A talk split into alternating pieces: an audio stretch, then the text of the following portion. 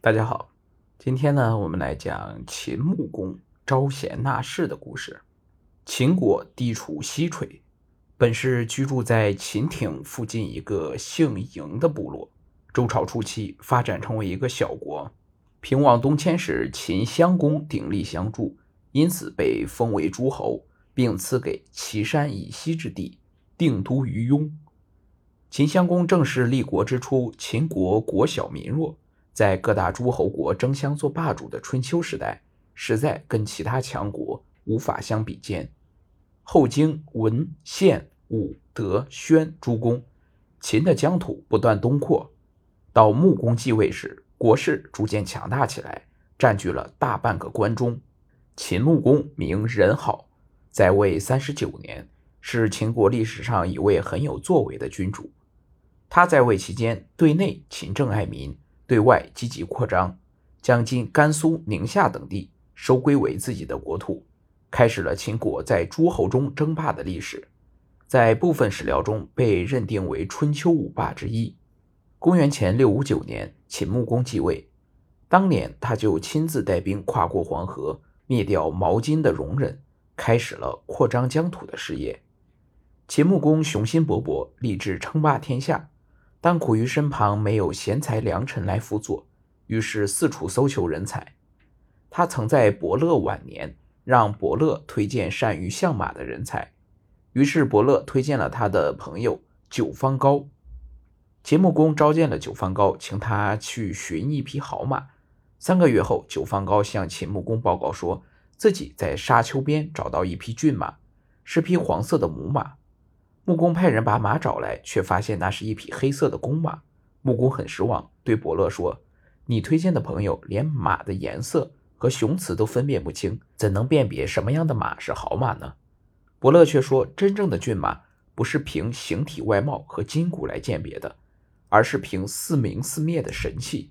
九方高能洞察马内在的实质精髓，而忽略了它的表象。”看重更重要的内容，而忽略不必在意的外在形式。九方高相马的形式具有比鉴别马更宝贵的意义。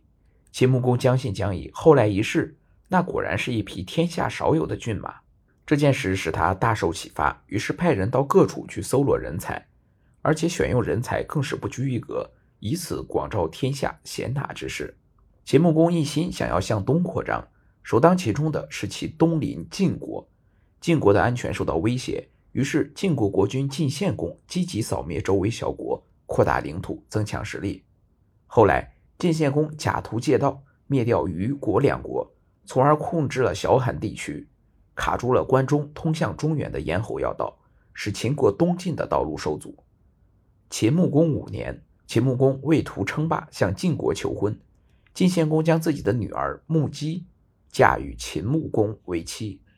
晋献公灭虞时，俘虏了虞公及其大夫百里奚，就把百里奚作为陪嫁的奴隶随嫁秦国。在去秦国的路上，百里奚偷偷逃走，跑到宛时，又被楚国人捉去。当秦穆公得知百里奚为贤才时，急忙派人去找。这时，百里奚已经被楚国抓去了，秦穆公就有五张羊皮将他赎回，拜为上卿。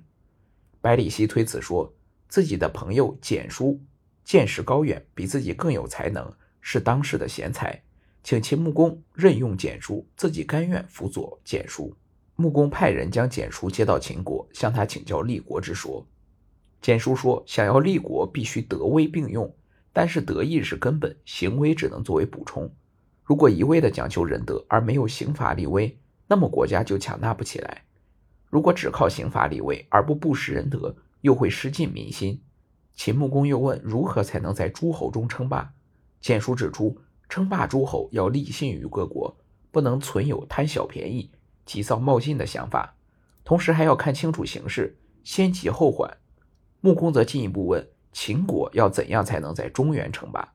简书说：“齐桓公的霸业已衰，秦国地处西方，要先平定戎狄，保证后方的稳固，等待中原时局变化的同时，养精蓄锐。”想要取代齐国的霸主地位，便指日可待。简叔的雄才大略让秦穆公佩服不已，于是任简叔、百里奚为左右相国，同掌朝政。穆公九年，晋献公去世，晋国因争权发生内乱，秦穆公派百里奚带兵迎接出逃的公子夷吾回国继位，是为晋惠公。之前，晋惠公曾允诺将河西八城割给秦，作为帮助自己继位的谢礼，但继位后却自食其言。晋国的大臣皮豹逃到秦国，受到穆公重用。公元前六四八年，晋国大旱，秦穆公送给晋国大量的粟米，帮助他们渡过难关。两年后，秦国发生饥荒。晋国不仅不知恩图报，帮秦国救灾，反而趁火打劫，在饥荒的第二年发兵攻秦。秦晋双方在韩原展开激战，秦军生擒晋惠公，后在周襄王和穆姬的调停下，秦晋结盟。晋惠公将太子送到秦国当人质，并将晋国黄河以西的土地割给秦国。秦穆公将晋惠公放回，此一战使秦的东部疆界扩至龙门。秦穆公本欲继续向东，朝中原地区扩展。公元前六二五年，秦穆公不听蹇叔的劝谏，发兵小山，结果三将被俘，全军覆没，竟扼住了秦国东进的咽喉。于是穆公决定向西发展。当时秦国的西部生活着大大小小几十个戎狄部落和小国，如龙山以西有昆戎、绵诸，境北有义渠、乌氏，洛川有大理之戎，渭南有陆浑之戎。各个部落都有自己的首领，各自为政。在这些部落中，较为强大的是西戎的绵诸、义渠和大理，但他们生产落后，仍保留有很多原始的生活习惯。狄戎强壮剽悍，善骑射，个性野蛮，常常突袭秦的边地，烧杀抢掠，扰乱秦国百姓的安定。秦国在蹇叔、百里奚等贤臣的辅佐下，迅速发展起来，也引起了这些狄戎的注意。因此，秦穆公向西发展时非常谨慎，采取先强后弱、各个击破的策略。在这些部落中，西戎的绵诸部落生活的地方与秦疆土相接。绵诸王听说秦穆公贤能，便派谋臣游鱼前来考察。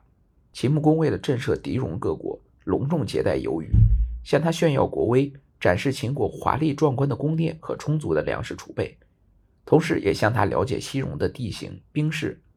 穆公想收服由于内史料说：“西戎闭塞，肯定没有歌舞乐曲，给绵诸王送去，一定能消磨他的意志。”于是穆公选了十二个漂亮的女乐，送给了绵诸王。